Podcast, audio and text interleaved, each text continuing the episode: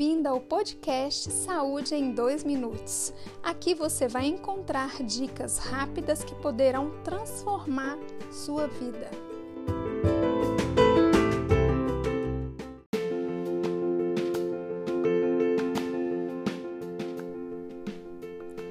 Nesse episódio, vamos falar de memória, foco, concentração e como a nutrição pode nos ajudar nesse processo.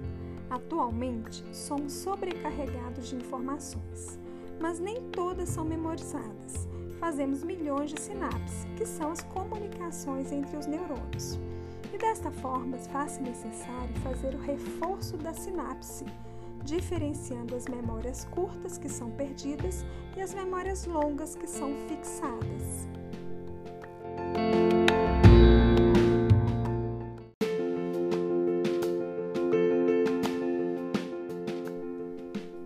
Reforçar a memória, precisamos de estimular a visão, a audição e a escrita. Mas não podemos deixar de destacar que é no sono que toda essa memória realmente é fixada.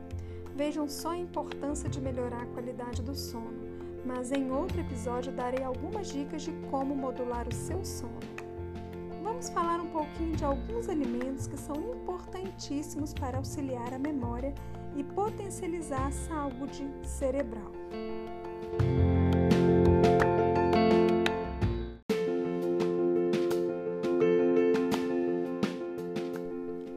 Gordura do peixe como fonte de ômega 3 que tem uma ação neurológica bastante eficaz. Semente de girassol e abóbora que possuem substâncias que também auxiliam o processo. E os ovos, pois na gema encontra-se a colina, precursora da acetilcolina, um importante neurotransmissor para a memória. Além desses alimentos, temos o guaraná em pó, a cúrcuma que evita a morte dos neurônios, sendo muito utilizada também para prevenção e tratamento do Alzheimer.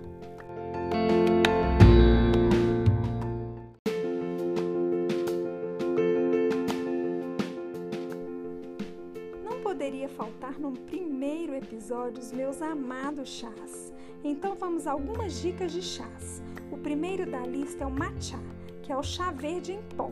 Essa erva em especial tem cafeína que estimula e a teanina que acalma. Assim é uma combinação perfeita.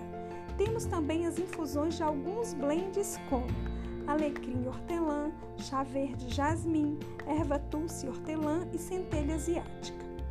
Enfim, esses alimentos nos proporcionam uma ativação cerebral através da melhora do fluxo sanguíneo, mas para que realmente eles funcionem no ápice, é necessário um estilo de vida saudável, ter uma alimentação anti-inflamatória, priorizando alimentos naturais, uma dieta equilibrada, atividade física e um sono reparador.